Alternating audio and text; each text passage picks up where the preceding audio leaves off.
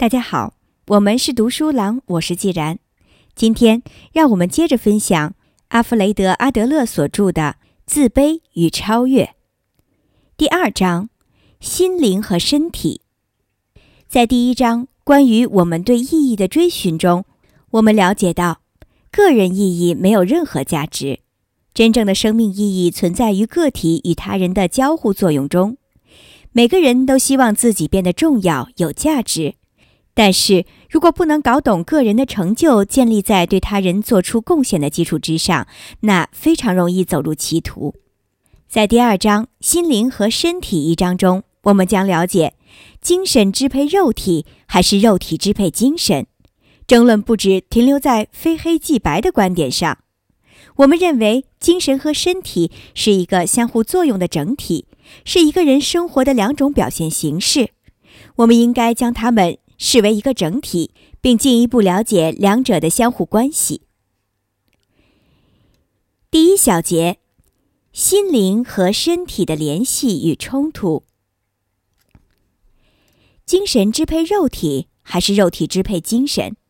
人们对这个问题一直争论不休，这也是唯心主义和唯物主义哲学家的根本分歧所在。哲学家们为各自的观点提出了数以千计的论据。但仍旧没有说服对方达成一致。个体心理学也许能就这一问题提供一些帮助。个体心理学研究的是身体与心灵的动态关系。等待治疗的病人既有心灵也有身体。如果我们依据错误的理论进行治疗，我们便无法使病人痊愈。我们必须找到正确的身体和心灵的相互作用规律。确保我们的理论经得起实践的考验。争论不只停留在非黑即白的观点上。我们认为，精神和身体是一个相互作用的整体，是一个人生活的两种表现形式。我们应该将它们视为一个整体，并进一步了解两者的相互关系。生命在于运动，即一个人的生命。是由一个人的活动组成的，但是如果没有思想的控制，仅凭肉身根本无法完成这些活动。一株长在地里的植物只能停留在固定的地方，无法移动。即使我们吃惊地发现植物也有感觉，但是对它们的身体而言是没有作用的。假如植物能想，有人来了，它就要踩在我的身体上了。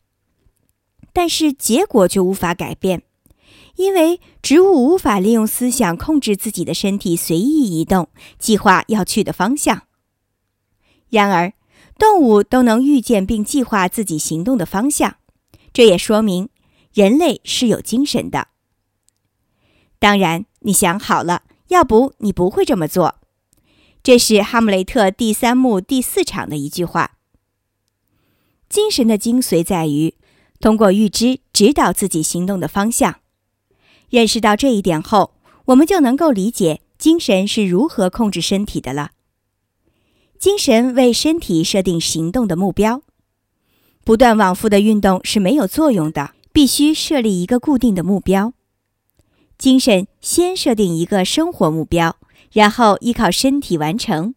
精神主导身体，身体反过来也会影响精神，比如。我们想去月球，但必须借助能承载身体的科技工具才能完成这个目标。人类比其他动物更善于活动，这主要体现在活动方式多、对环境的改造大。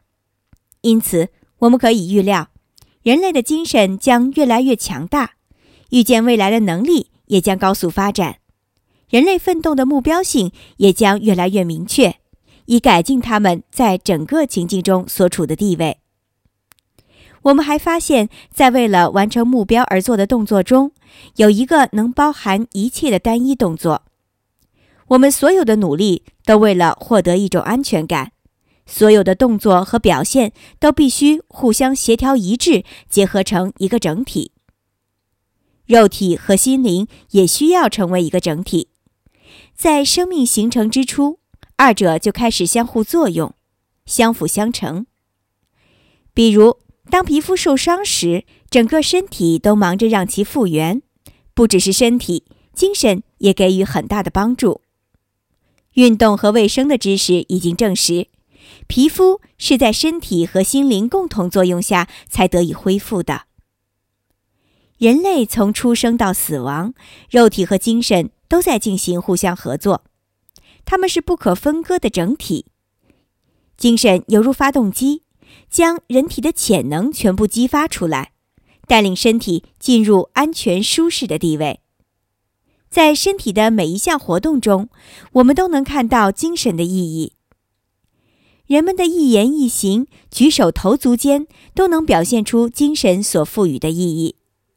总之，心理学所研究的就是个人的各种表情、动作代表的意义，找到他们的最终目的，并以此与其他人的目标相比较。在我们为了到达最后的目标努力时，精神必须将目标变得更加清晰、细化，它需要计算出最优化的特定方向和路线，确保我们顺利抵达。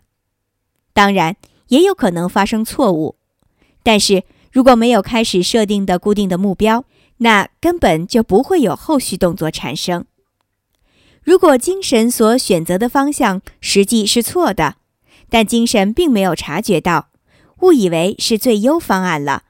那行动必定会出现错误，无法抵达安全的目标。我们都在寻找安全的目标，可是有些人认错了安全目标所在的方向，结果误入歧途。我们看到一种表现和病症，如果无法判断背后的意义，最好的方法就是将其当成简单的动作来看，比如偷窃这种行为。偷窃就是把别人的财物通过非法手段据为己有。这个动作的目的在于偷窃者想更富有，以获得安全感。因此，偷窃动作的起因是感到自己贫乏。下面我们进一步对偷窃者进行分析：他的环境是什么样的，以及他为什么感到匮乏。然后。我们要看他是否可以用正当的方法来改变环境，达到富有并获得安全感的目的。他的最终目的是正确的，只是选择了错误的方法。